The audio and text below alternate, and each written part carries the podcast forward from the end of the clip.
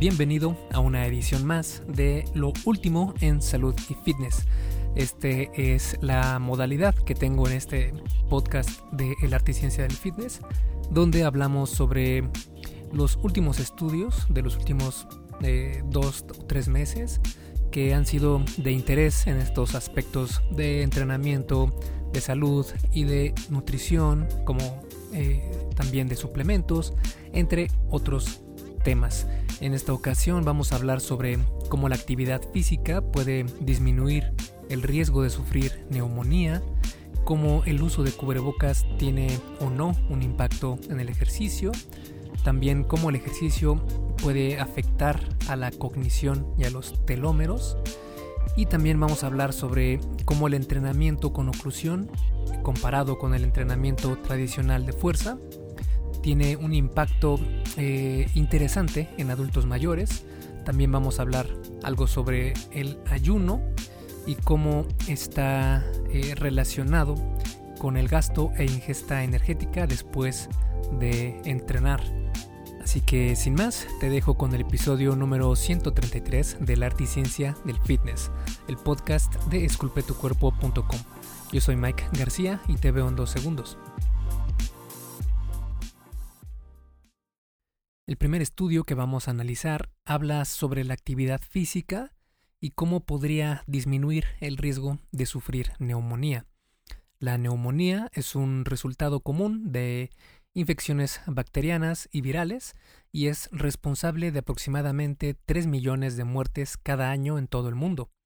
La actividad física se asocia con mejoras en la inmunidad, como un menor riesgo de infección, una duración más corta de la enfermedad y en general mejores respuestas a la vacunación. ¿Podría entonces el ejercicio también reducir el riesgo de desarrollar neumonía cuando alguien contrae una infección? Este metaanálisis incluyó a 10 estudios de cohortes prospectivos con poco más de un millón de participantes, donde la edad promedio fue de 36 a 69 años. Los investigadores se propusieron estudiar la relación entre la actividad física, donde se incluyó tanto el entrenamiento de resistencia, es decir, de fuerza, como el ejercicio aeróbico. Y también estudiaron la incidencia de neumonía y mortalidad relacionada a la neumonía. Los estudios se realizaron en Finlandia, Noruega, Reino Unido, Estados Unidos y Japón. Todos los datos de actividad física se recopilaron a través de cuestionarios autoinformados y los investigadores excluyeron deliberadamente a los atletas de élite o que eran competitivos para que sus hallazgos fueran más aplicables a la población general. Los resultados mostraron que, en comparación con las personas que hacían menos ejercicio, las que hacían más ejercicio tenían aproximadamente un 30% menos de probabilidades de desarrollar neumonía y aproximadamente un 35% menos de probabilidad de morir a causa de la neumonía. Como hemos hablado muchas veces en este podcast y en mi blog Esculpe tu cuerpo, el ejercicio es increíblemente saludable para ti. Es prácticamente la fuente de la eterna juventud y este, este, esta investigación es algo que nos muestra una pieza más del rompecabezas, que nos sigue reforzando la idea de que el ejercicio es sumamente saludable para la gran mayoría de personas. El siguiente estudio es sobre el uso de cubrebocas y su impacto en el ejercicio. La pandemia de COVID-19 ha provocado cambios significativos en el estilo de vida de las personas. Las estrategias para prevenir la propagación de infecciones incluyen evitar espacios cerrados, practicar el distanciamiento físico y también usar mascarillas o también conocidos como cubrebocas. Eh, y estas mascarillas se utilizan incluso durante el ejercicio. En redes sociales, muchos han especulado sobre los impactos fisiológicos negativos de usar cubrebocas durante la actividad física. Pero, ¿qué tan cierto son estas aseveraciones y están respaldadas por evidencia científica o no. En este ensayo fue eh, realizado de forma cruzada y aleatoria. Seis hombres japoneses sanos de edad media de 20 años realizaron 60 minutos de ejercicio, los cuales fueron 20 minutos estando de pie, 20 minutos de caminata al 20% de la frecuencia cardíaca máxima y 20 minutos de carrera al 70% de su frecuencia cardíaca máxima en una sala de clima artificial configurada a una temperatura de 28 grados centígrados, mientras usaban una mascarilla quirúrgica, una mascarilla deportiva o bien sin mascarilla. Los resultados evaluados fueron la temperatura corporal central, medida por un termómetro de cápsula que ingerían, también la frecuencia cardíaca, la frecuencia respiratoria, la saturación de oxígeno percutáneo, que este es un eh, indicador del suministro de oxígeno. También analizaron el índice de variabilidad pletórica, que es un indicador de las variaciones respiratorias. También analizaron la calificación del esfuerzo percibido evaluado por la escala de Borg, la concentración urinaria de proteína fijadora de ácidos grasos hepáticos, que este es un indicador de deshidratación, y también la incidencia de infarto cardíaco según los criterios de golpe de calor de la Asociación Japonesa de Medicina Aguda. Los resultados mostraron que no hubo incidencia de golpe de, calor y tampoco diferencias entre las condiciones para ninguno de los resultados medidos. Como nota, este estudio estuvo limitado principalmente por un tamaño de muestra muy pequeño, además de que, debido a que solo se incluyó a hombres jóvenes, los resultados no son necesariamente aplicables a poblaciones mayores o a mujeres. Pero, de nuevo, nos da una pieza más de evidencia que nos muestra que el uso de mascarillas puede ser no tan negativo como hemos visto en otras fuentes, pero aún así se necesitan más investigaciones para encontrar las mejores recomendaciones sobre este tema. El siguiente estudio es sobre el ejercicio y sus efectos en la cognición y telómeros. Los telómeros son estructuras celulares compuestas por repeticiones de ADN ubicadas al final de los cromosomas. Su función principal es proteger a los cromosomas de la degradación durante cada ciclo celular. Y lo, la eh, telomerasa es la enzima responsable de mantener la longitud de los telómeros. Los telómeros son biomarcadores importantes del proceso de envejecimiento, ya que la longitud de los telómeros disminuye aproximadamente entre 71 y 72 pares de bases por año. El acortamiento de los telómeros puede acelerarse por factores que inducen estrés oxidativo, como fumar, mientras que el ejercicio puede reducir el acortamiento de los telómeros. El proceso de envejecimiento también se asocia con cambios cognitivos adversos, que pueden mitigarse con el ejercicio. En este ensayo controlado aleatorizado de seis meses, 74 mujeres mayores sanas con una edad promedio de 72 años fueron asignadas a un grupo que recibió una intervención de ejercicio que constaba de tres sesiones por semana e incluían 10 minutos de trote y ejercicios de resistencia para todo el cuerpo en cada sesión, o también hubo un grupo de control. La longitud de los telómeros se midió utilizando muestras de saliva recolectadas al final de la intervención del ejercicio de eh, seis meses y nuevamente a los seis meses después del final de la intervención. La función cognitiva se midió al inicio y al final de la intervención mediante el mini examen del estado mental para la función cognitiva global, la prueba de Stroop para las funciones de atención y ejecutivas y la prueba Trail Making para la velocidad de procesamiento. En comparación con el grupo de control, los resultados mostraron que hubo un aumento en la longitud de los telómeros en el grupo de intervención a los seis meses posteriores a la intervención. La función cognitiva global también mejoró en el grupo de intervención en comparación con el grupo de control. En comparación con la línea de base, las funciones de atención ejecutivas y la velocidad de procesamiento mejoraron en el grupo de intervención. Una limitación de este ensayo es que la longitud de los telómeros no se evalúa al inicio. Además, la muestra solo incluyó mujeres, por lo que los resultados pueden no ser generalizables a los hombres. Otra consideración es que los cambios en la longitud de los telómeros puede haber sido influenciado por factores psicosociales porque el ejercicio se realizó en un entorno eh, grupal y los estudios han mostrado que la longitud de los telómeros es más corta en personas con depresión. de nuevo otro estudio que nos indica lo importante que es el ejercicio físico para mantener no solo una salud física buena, sino que también tiene efectos en la cognición y como podemos ver en este estudio, también en la longevidad. Hey, rápidamente, antes de seguir con el episodio, ¿me harías un favor? Si te está gustando lo que estás escuchando en este podcast, ¿puedes compartirlo en tus redes sociales? Basta con que tomes una captura de pantalla o te tomes una foto y compartas la publicación en Facebook, Instagram o en cualquier otra red social mencionando el podcast El arte y ciencia del fitness. Porque simplemente con que hagas esto, que realmente no te lleva más de un minuto, me ayudas un montón a que Esculpe tu cuerpo crezca y podamos cambiarle la vida a muchas más personas.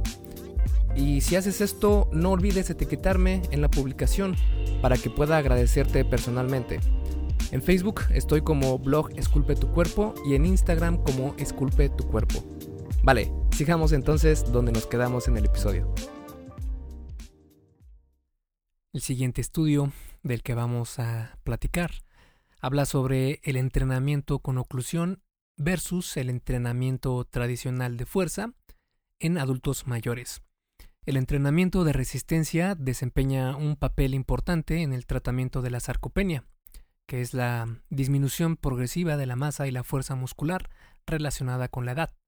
Sin embargo, el entrenamiento de resistencia realizado con cargas moderado elevadas puede no ser una buena opción para eh, adultos mayores con osteoartritis u otros trastornos musculoesqueléticos. Una posible alternativa es el entrenamiento con restricción del flujo sanguíneo, conocido como el entrenamiento con oclusión, una técnica que combina el ejercicio de baja intensidad con la oclusión del flujo sanguíneo. ¿Cuál es la eficacia del entrenamiento con restricción de flujo sanguíneo en comparación con el entrenamiento de resistencia tradicional para mejorar la masa muscular y la fuerza? Pues para eso se realizó este metaanálisis de seis ensayos controlados aleatorios, donde se examinó la eficacia de la, del entrenamiento de restricción de flujo sanguíneo de baja intensidad en comparación con el entrenamiento de resistencia tradicional sobre la fuerza muscular, medida como repetición máxima, donde se incluyeron cuatro ensayos, o mediante contracción voluntaria máxima, que también fueron cuatro ensayos, y sobre la masa muscular, que fueron tres ensayos realizados en adultos mayores físicamente inactivos de más de 65 años. Los investigadores también realizaron eh, análisis de subgrupos para examinar los efectos de la intervención en la fuerza de prensa de piernas, extensión de rodilla y flexión de rodilla, así como los efectos en el tamaño de los extensores de la rodilla, que eh, serían los cuádriceps, los flexores de la rodilla, que serían los isquiotibiales, y los extensores y flexores del brazo, que serían los tríceps y bíceps. La frecuencia del entrenamiento era de dos o tres veces por semana y la duración de la intervención osciló entre 12 y 16 semanas. En el entrenamiento de resistencia tradicional, los participantes realizaban de 3 a 4 series de 6 a 12 repeticiones, con cargas del 70 al 80% de su repetición máxima.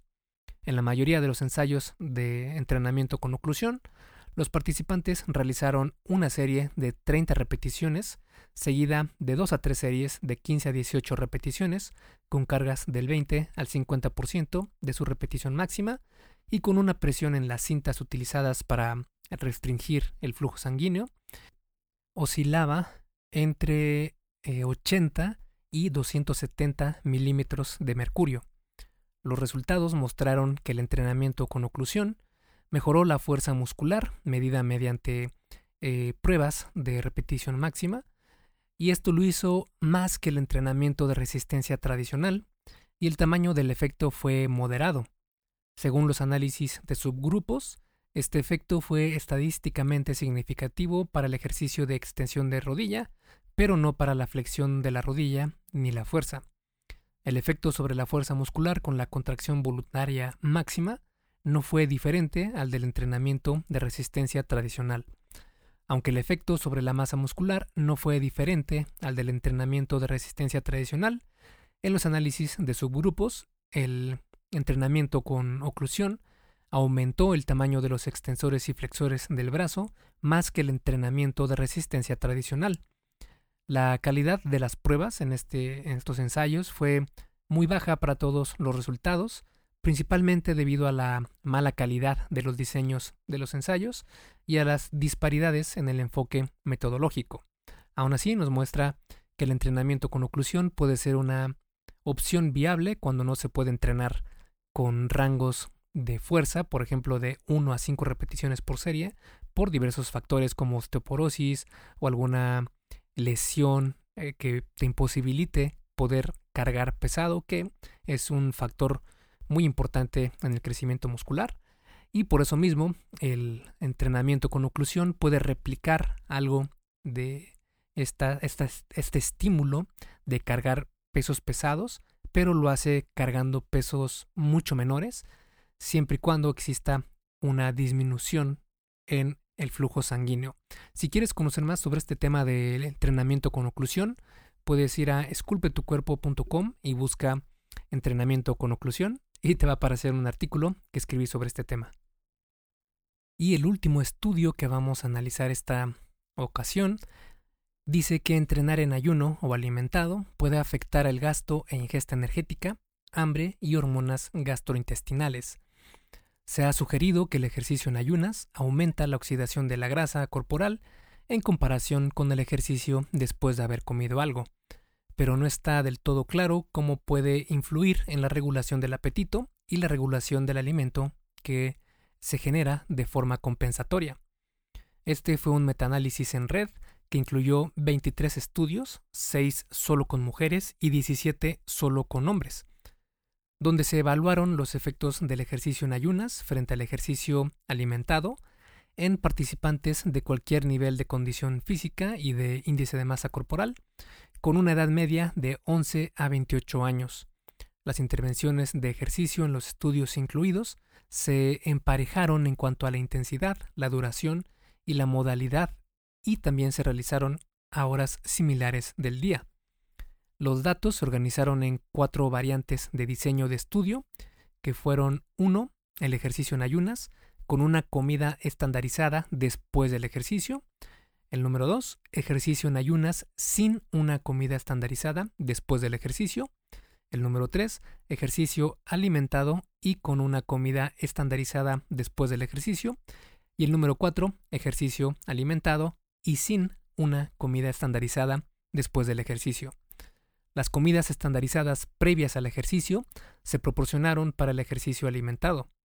El ejercicio completado de seis o más horas después de una comida se consideró como ejercicio en ayunas, mientras que el ejercicio completado menos de seis horas después de una comida se consideró como ejercicio alimentado.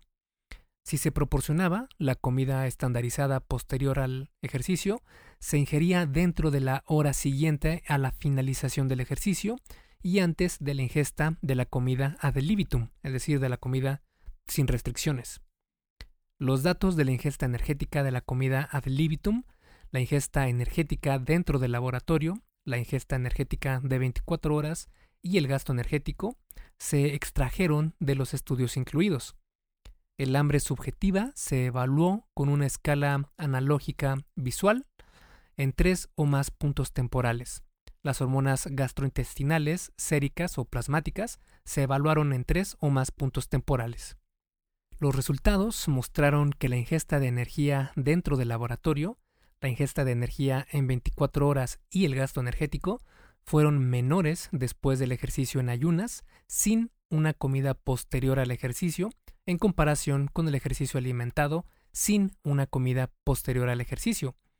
El hambre subjetiva fue mayor después del ejercicio en ayunas, con o sin una comida posterior al ejercicio, en comparación con el ejercicio alimentado sin una comida posterior al ejercicio. La ingesta de energía de la comida ad libitum fue significativamente menor después del ejercicio alimentado cuando se proporcionó una comida, en comparación con el ejercicio alimentado sin una comida estandarizada después del ejercicio. Se encontró un alto riesgo de sesgo en la medición del resultado en muchos estudios y dio lugar a una baja confianza en las pruebas, principalmente para las mediciones del hambre. En este aspecto, la falta de estudios que evalúen las hormonas gastrointestinales dificulta la determinación de su influencia en el equilibrio energético a través de las intervenciones de ejercicio. Y bueno, estos fueron los estudios que quería platicarte en esta edición de lo último en salud y fitness y nos vemos la próxima semana. Esculpe tu vida, comienza con tu cuerpo. Y hasta aquí el episodio del podcast de hoy. ¿Te gustó? Si es así, déjame una calificación y tu opinión en Apple Podcast. Es muy sencillo y no te lleva mucho tiempo. Con esto me ayudas a que el podcast suba en el posicionamiento de Apple y así podamos llegar a más personas. Si tienes alguna duda o sugerencia, puedes mandarme un email a contacto arroba esculpetucuerpo.com. Veo absolutamente todo lo que me llega al mail y respondo personalmente a todos. Puedo tardarme un poco por la cantidad de mensajes que recibo al día, pero ten por seguro que sí te responderé. Gracias por escuchar el podcast de la arte y ciencia del fitness y espero haberte ayudado a aclarar algunas de tus dudas. Y antes de irnos, si te gustó el episodio, entonces probablemente también te guste el checklist que hice para saber si estás haciendo lo correcto para ver resultados en el gym. Si no estás viendo los resultados que quieres, se puede deber a varios factores. Este checklist funciona como una guía para que veas dónde puedes mejorar y poder seguir progresando. Es completamente gratis y puedes bajarlo en esculpetucuerpo.com diagonal lista. Me despido y nos vemos en el siguiente podcast.